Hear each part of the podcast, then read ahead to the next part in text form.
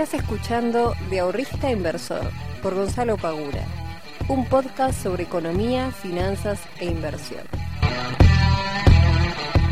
Muy buenas tardes, muy buenas noches y muy buenos días para todos y para todas. Bienvenidos y bienvenidas a un nuevo capítulo del podcast de Invertir en Conocimiento. Mi nombre es Gonzalo Pagura, soy el fundador de IEC y el responsable de venir todas las semanas y grabar un nuevo episodio hablando sobre inversiones, sobre finanzas, sobre economía. Así que si te gustan estos temas, quédate para que voy a estar hablando un montón sobre esto durante nada, Vaya a saber quién, cuánto tiempo más voy a estar grabando este podcast. Esperemos que mucho tiempo más. A aquellas personas que recién estén llegando, quédense, tienen más de 180 capítulos para escuchar. Y a los que vienen escuchándome hace años, nada, más que agradecido. Eh, sobre todo aquellos que me mandan mensajes, che, que bueno el podcast, lo escuché todo, no sé qué, me hizo una maratón. Muchos me dicen, me hizo una maratón de tus podcasts. Yo la verdad que me parece totalmente alucinante que alguien pueda llegar a hacer eso. Pero bueno, eh, dicho sea de paso, gente, ayer subí un nuevo video del canal de YouTube hablando sobre la conveniencia entre plazo fijo y plazo fijo UVA, en función también de las proyecciones para inflación en el 2023 y en función de la tasa de interés que está pagando un plazo fijo tradicional. Este, así que les voy a dejar en la descripción de este, de este podcast el enlace para que vayan al canal de YouTube y vean este último video si es que les interesa. Perdón si miro mucho hacia la ventana, pasa que está horrible el día de hoy en la ciudad de Buenos Aires. Está se acaba de verdad llover de vuelta. Em, no sé por qué me llama la atención la lluvia, pero bueno. Em, gente, hoy voy a estar hablando sobre em, el armado de una cartera de inversión. Sobre cinco puntos que cualquiera de nosotros debería tener en cuenta, cinco puntos mínimos que deberíamos tener en cuenta eh, para poder conformar una cartera de inversión. Ya sea que quieras hacer una cartera nueva, ya sea que quieras este, modificar tu cartera o ver cómo retocarla o ver cómo perfilarla para el 2023.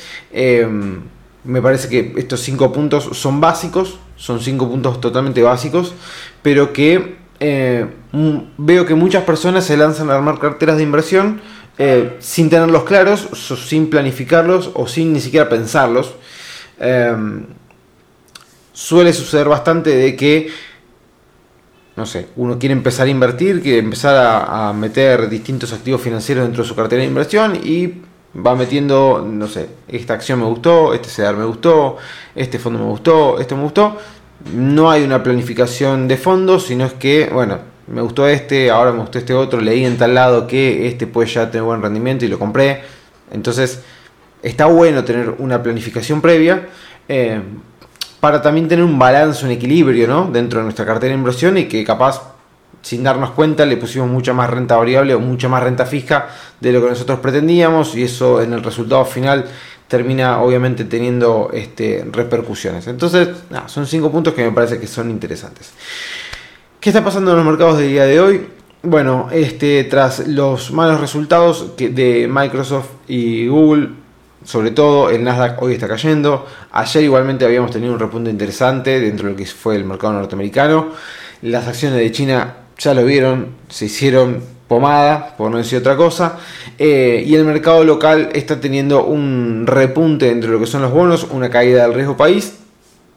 Y eh, las acciones que están operando mixtas, sin querer perder un soporte dentro de lo que es el Merval están hoy operando mixtas, subiendo, creo que la TGS, la que más estaba subiendo, sí, TGS, es la que hoy está subiendo eh, más de un 4%. También otra vez está subiendo muy bien SIPF. Eh, y otras como por ejemplo Edenor, Cablevisión, este, Loma Negra y Pampa son las que están cayendo en el día de hoy. Pero bueno, todavía recién abrió la bolsa hace un ratito, son las 2 y media. Así que tenemos, tenemos miércoles para rato. Vamos a ver cómo termina cerrando. Si cierra la baja, si cierra la baja, qué puede llegar a suceder. Por el momento, eh, el otro que está teniendo un repunte interesante fue Bitcoin eh, y el mercado obviamente criptográfico, eh, en el cual está subiendo un 8% después de hacer la plancha bastantes semanas, bastantes semanas, bastantes jornadas. apareció, apareció la volatilidad y estos últimos dos días, hoy y ayer, viene subiendo bastante lo que es Bitcoin. Todavía no puede superar los 21 mil dólares, pero está ahí, viene subiendo en estos últimos días bastante bien. Esperemos que esto sea el inicio. Crucemos, este, este, recemos para que esto sea el inicio de un repunte de las criptomonedas que nada, viene teniendo 2022 totalmente malísimo. Eh, bien que el 2021 fue muy bueno, fue exageradamente bueno, y el 2022 está corrigiendo esa exageración, ¿no? Pero bueno, Eh, obviamente siempre queremos que las cosas sigan subiendo, a menos que estés sorteado hasta, hasta la cabeza. Pero bueno, eh, esperemos que suba. Esperemos que suba porque sé que hay mucha gente que compra en máximos. Así que nada, son pérdidas lamentablemente bastante profundas las que estamos viendo en, el mercado de, criptomonedas. Pero bueno, no me voy a extender demasiado en, en, ¿cómo se llama? en el tema mercados en el día de hoy, porque creo que tengo bastante para hablar sobre estos cinco puntos. Así que me voy a meter de lleno. ¿Cómo nosotros deberíamos empezar a plantear una cartera de inversión? Bueno, el primer paso, que me parece que no solamente aplica para una cartera de inversión, sino que me parece que aplica para todo, el primer paso es el objetivo, o los, en este caso, objetivos de la cartera de inversión. Y cuando hablo de los objetivos, tenemos objetivos, si se quiere, eh, cualitativos y objetivos cuantitativos. Entre los objetivos cualitativos podríamos llegar a decir, bueno, ¿para qué yo quiero invertir? Eh, la respuesta para ganar plata me parece que es una respuesta totalmente estúpida, porque nadie invierte para, para perder plata. Por lo tanto, ganar plata ya es una cuestión eh, implícita del hecho de invertir dinero. ¿no?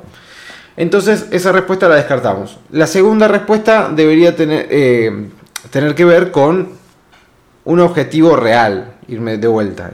Siempre creo que pongo los mismos ejemplos, pero bueno, irme de vacaciones, comprar un auto, comprar una casa, equipar una casa, por ejemplo, no sé, qué sé yo, quiero hacer una remodelación eh, del baño de la casa, quiero remodelar la cocina, quiero eh, pintar todo el departamento, lo que fuere, son cosas que llevan plata. No sé hoy cuánto puede llegar a costar, dependiendo del tamaño de la cocina, ¿no? Pero, o un baño completo, cuánto puede costar, pero no es algo que lo haces con 20 mil pesos. Eh, si querés cambiar todos los azulejos, todos los artefactos, querés pintar todo el baño, querés cambiar las cañerías y demás, es un gasto importante. Y por qué no, puede ser un objetivo tranquilamente eh, de inversión del dinero para decir, che, tengo un ahorro, quiero invertirlo para hacer el baño, fantástico, me parece totalmente válido. Vamos a hacer una este, cartera de inversión en función de ese objetivo. Entonces, primero tenemos que tener el objetivo cualitativo. ¿Para qué yo quiero invertir? Eso me parece primordial, porque aparte, en función de eso, y vamos a ver cómo cada uno de estos cinco puntos trabajan entre sí y que no es que son cinco cosas separadas, sino que son cinco cosas que van trabajando y van este, combinándose entre ellas. Pero el objetivo de para qué yo quiero hacer algo me parece que es fundamental. Y de vuelta, no solamente las inversiones, me parece para todo. Eh, aplica. ¿Para qué yo hago algo? ¿Cuál es el objetivo de lo que yo estoy haciendo ahora? ¿Por qué yo estoy grabando este podcast? ¿Qué quiero lograr yo con este podcast? Bueno, tiene un objetivo, tiene algo detrás. No es que yo me siento acá en la silla, me prendo la cámara, prendo el micrófono y digo, bueno, voy a grabar porque estoy aburrido y tengo ganas de grabar. No, tiene un objetivo, tiene un para qué. Entonces, eh, plantearse un para qué dentro de una cartera de inversión es totalmente válido y le da un eh, contexto muy importante a lo que yo voy a hacer y cómo yo me voy a estar manejando eh, con el dinero que yo quiero invertir. Eso por un lado. Por el otro, el objetivo cuantitativo es, bueno, qué rentabilidad yo quiero obtener. Acá nosotros ya tenemos que empezar a ver, o pensar, o planificar cuáles son las distintas variables macros que yo voy a tener que asimilar para los próximos años. Inflación, ya sea inflación en pesos, inflación en dólares, este, podemos hacer las proyecciones de ambas, de la inflación en Argentina, cuál puede llegar a ser para el 2023, la inflación de Estados Unidos, cuál puede llegar a ser para el 2023, eh, el tipo de cambio, obviamente, siempre tiene que estar presente el tipo de cambio. Si yo voy a estar invirtiendo en pesos, en dólares, o una combinación de ambos, o solamente en dólares, o solamente en pesos. ¿Por qué voy a estar, estar haciendo inversiones en pesos y no en dólares? Bueno, este tipo de cosas las tengo que estar contemplando para poder decir, bueno, en función de todo esto, yo quiero obtener una renta real de tanto. Por ejemplo, supongamos que la inflación para el 2023 de Estados Unidos sea del 9% anual, por decir un número cualquiera. Bueno, si es del 9% anual, yo como mínimo, para que mi, eh, mi poder adquisitivo no quede por debajo de la inflación, necesito ese 9. Y por encima de ese 9, cuánto yo podría estar obteniendo o cuánto yo debería estar obteniendo para poder eh, ganar dinero cubriendo esa tasa de inflación. Un 1, un 2, un 3, un 4, un 5, lo que fuere. Entonces yo ese objetivo de rentabilidad ya lo debería tener eh, previsto. Después, si se cumple o no se cumple, o si hay eh, desajustes en el medio, como siempre digo, las carteras no es que son estáticas, de compro hoy y no la muevo durante 10 años. Tienen su movimiento. No van a tener un movimiento excesivo, quizás, pero tienen su rotación. Saco un poquito de acá, lo pongo acá porque creo que esto puede llegar a rendir mejor. Lo voy variando, lo voy moviendo, lo voy chequeando. No todos los días, a menos que seas un trader. Pero, qué sé yo, ir viendo cómo se mueve el mercado, cómo se van moviendo distintas variables, está bueno.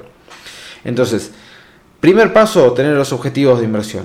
¿Para qué yo quiero invertir y qué rentabilidad yo eh, necesitaría obtener para cumplir ese objetivo? Que acá viene el punto número 2. ¿Cuál es el horizonte de inversión que yo, este, en el cual yo voy a estar invirtiendo?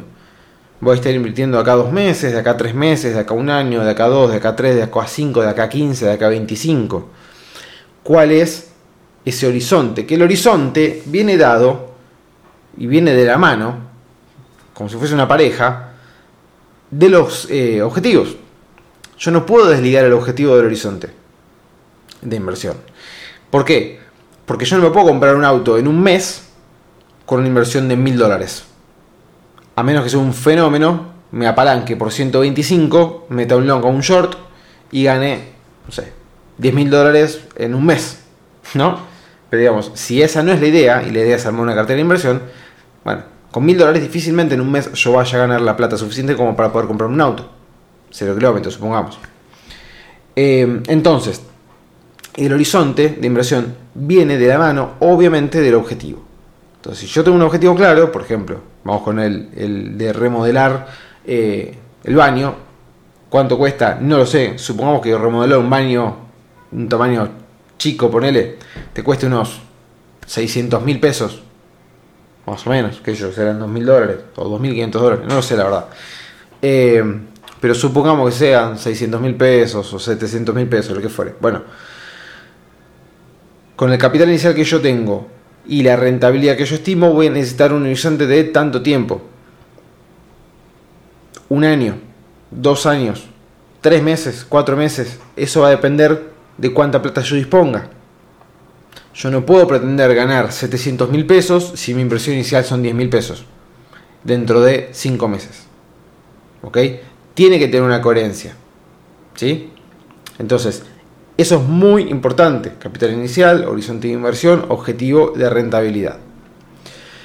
Una vez que nosotros tenemos el, el horizonte de inversión, el, eh, los objetivos, tanto cualitativos como cuantitativos, tenemos otro más que se viene a agarrar de la mano del horizonte de inversión y de los objetivos, que es el riesgo que yo quiero asumir.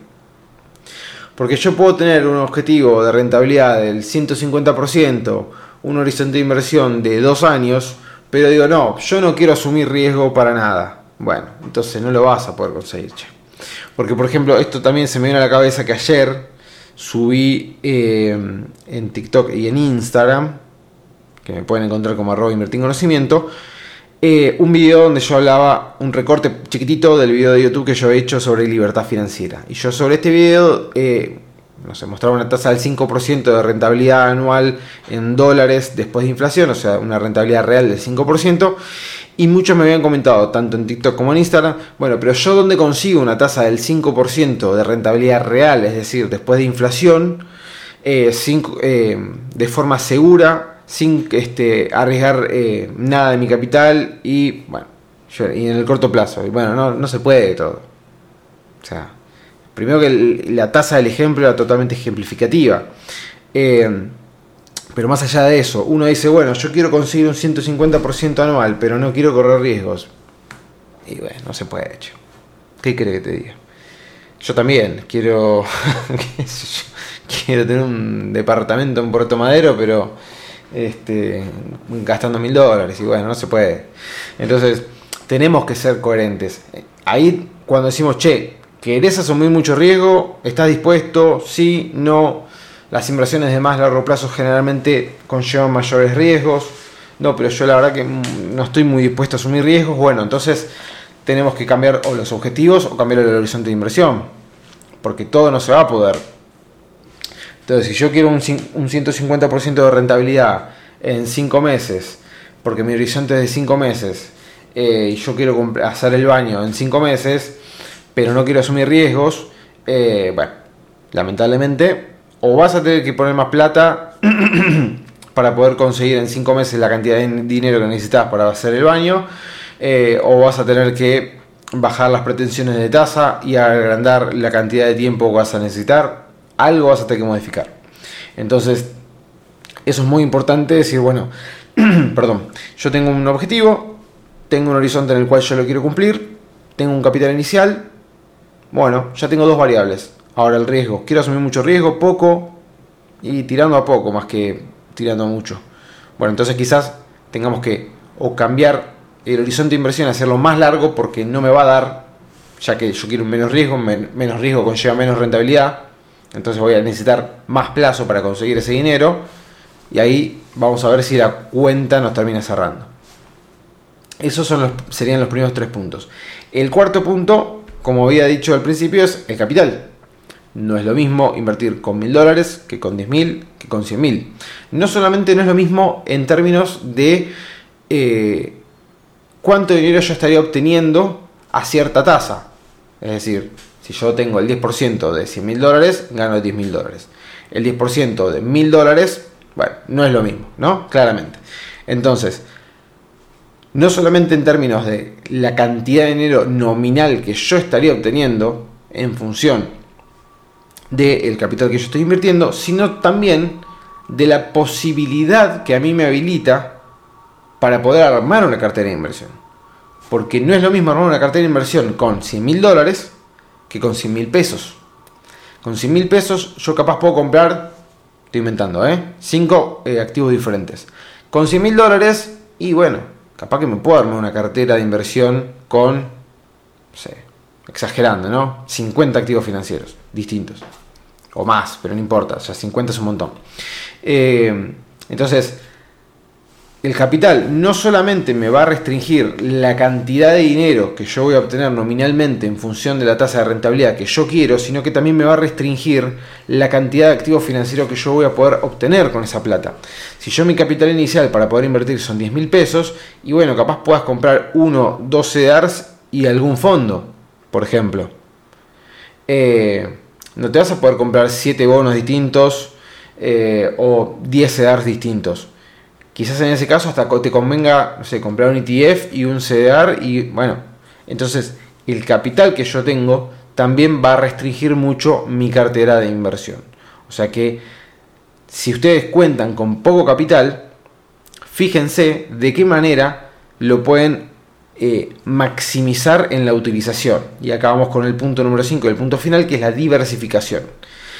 Que la diversificación es una parte fundamental, pero a veces cometemos el error de pensar de, no sé, eh, diversificar es tener 170 millones de activos dentro de nuestra cartera.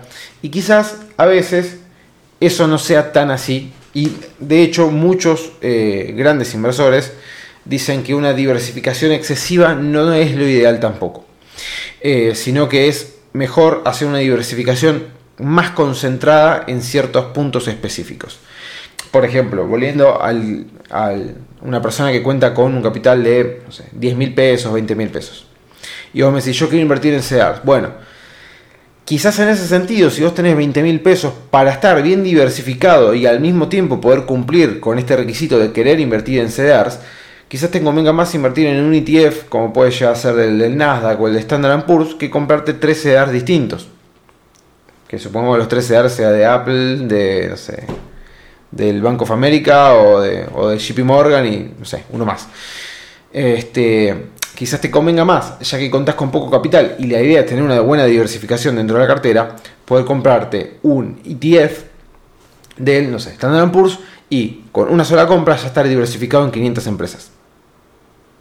Entonces, en ese sentido, también mismo, no sé, querés invertir en bonos locales o en obligaciones negociables pero contás con poco capital, pero querés invertir en obligaciones negociables o querés invertir en bonos, bueno, vamos a buscar fondos comunes de inversión que inviertan en obligaciones negociables y bonos. Entonces, decís, che, Gonza, tengo 50 mil pesos, yo quiero invertir, ya tengo el objetivo de inversión, ya tengo el capital que quiero invertir, que son 50 mil eh, pesos. Ya tengo bien, bien, bien en claro cuál es el riesgo que yo quiero tener. Ya tengo bien en claro el horizonte en función de todas las cosas que hablamos antes. Bueno, fantástico. Ahora, quiero diversificar y tengo solamente 50 mil pesos para hacerlo. Bueno, fantástico. Eh, y para lograr el objetivo yo necesito, ya evalué todo, me decís, yo ya evalué absolutamente todo y necesito invertir. Una parte importante en, capital de renta variable, por lo cual quiero meterme en CEDAR porque me quiero cubrir el dólar, porque me parece que el dólar en 2023 va a estar medio, medio picado. Eh, pero también quiero meterme en renta fija porque creo que puede llegar a haber un repunte de X. Bueno, fantástico, tenés 50 mil pesos. Bueno, quizás en ese sentido si querés meter todas estas cosas que me estás mencionando, te convenga buscar fondos comunes de inversión que tengan una linda diversificación y que estén teniendo buenas rentabilidades y que tengan los bonos o las obligaciones negociables que a vos te interesaban. Y del otro lado, si querés meterte en CEDARS, este, podés hacer, no sé, che, ¿te gusta el sector energético? Bueno, andá y comprar el ETF del sector energético o el ETF del sector financiero, o el ETF del Standard Poor's, o del Nasdaq, o del Dow Jones, lo que sea. Pero digamos, de esta forma, si vos contas con un capital no muy grande y querés diversificarte, tenés posibilidades, tenés formas de hacerlo. Y tenés buenas formas de hacerlo y de estar bien diversificado. Eh, no hace falta tener 200 mil dólares para hacer una diversificación totalmente eh, profesional, por decirlo de alguna manera. Y después obviamente es ir viendo y volviendo al punto número 4, que era el capital, ir viendo cómo yo ese capital lo voy a estar invirtiendo en función también del ahorro que yo puedo tener todos los meses. Porque yo capaz cuento con 50 mil eh, pesos al inicio para armar una cartera, pero yo todos los meses quiero seguir haciendo aportes. Bueno, ese aporte que yo quiero hacer, o que yo voy a hacer, que supongamos que son 20 mil pesos por mes más. Bueno, de esos 20 mil, ¿cuánto yo le voy a estar poniendo a cada cosa? Voy a estar poniendo, no sé, supongo que yo tengo un 50% en renta variable eh, o un poquito más, supongamos un 60% en renta variable, un 35% en renta fija y me dejo el resto para lo que es liquidez. Por alguna cuestión de emergencia o un fondo de money market, el resto es un fondo de money market por alguna emergencia que me pueda surgir o lo que fuera. Bien, entonces yo puedo decir, bueno, de los 20.000 que yo voy a estar ahorrando, voy a hacer la misma eh, proporción, es decir, de esos 20.000, el 60% de los 20.000 va para eh, seguir sumando a renta fija y el 35% va para seguir sumando a renta, eh, perdón, el al revés, el 60% para renta variable y el 35% para renta fija. Y así todos los meses voy agarrando esos 20.000 y digo, bueno, listo, los separo de esta manera y los incluyo dentro de mi cartera de inversión. son cinco puntos que me parece que son tremendamente básicos para poder armar. Después, obviamente, se puede desmenuzar esto un montón y empezar a ver que si me conviene más este, porque este está más barato, que esto, que el otro. Pero hay, me parece que son cinco puntos que son eh, fundamentales para armar una cartera de inversión que muchas personas no se lo plantean y que cuando se plantean realmente se facilita muchísimo la vida. Eh, cuando uno tiene este mini, esta mínima planificación, eh, las cosas después se dan mucho más fáciles. No tenés que gastar tanta energía, tiempo y demás. Así que bueno, gente, espero que les haya gustado, espero que les sirva. Y nos estamos viendo la próxima semana. Esperemos que con un día un poquito más soleado. Que tengan un lindo fin de semana y nos vemos la próxima. Chao.